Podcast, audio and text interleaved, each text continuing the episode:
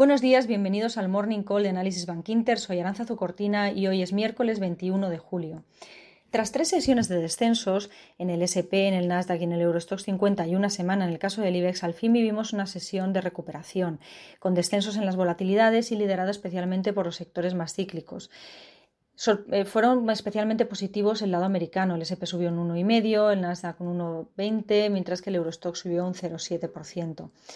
Estamos en periodo de resultados y en general siguen siendo muy positivos. En Estados Unidos, con el más del 12% publicado, el 87% siguen siendo sorpresas positivas. Ayer fue el turno de Halliburton, Travelers, Intuitive Surgical, entre otros, y también conocimos los resultados al cierre de Netflix, que dio una de cal y una de arena, porque si bien el beneficio neto se quedó ligeramente por debajo de lo esperado, el número de suscriptores sorprendió al alza y además anunció que entrará en el negocio de videojuegos. Por tanto, hemos visto una sesión o vimos ayer una sesión de recuperación con descensos de volatilidades liderada por los índices americanos y por los sectores más cíclicos.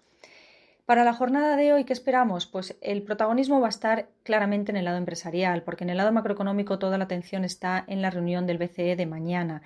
Sabéis que recientemente el BCE ha cambiado su objetivo de inflación a un objetivo simétrico del 2% en lugar de un tipo fijo y eh, se espera que en la reunión eh, de hoy y mañana, en la que mañana será la rueda de prensa, anticipen un nuevo guidance de los estímulos monetarios y eh, cómo será el programa de compras una vez que finalice el PEP e en marzo del 2022.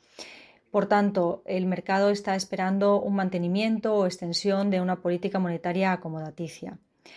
En el lado empresarial, en la jornada de hoy empezamos ya a ganar mucha más intensidad en la publicación de resultados. En Europa hemos tenido especialmente las tecnológicas muy buenas, ASML y SAP. ASML volvía a sorprender y anunció un nuevo plan de recompra de acciones y SAP revisaba las previsiones para el conjunto del año al alza.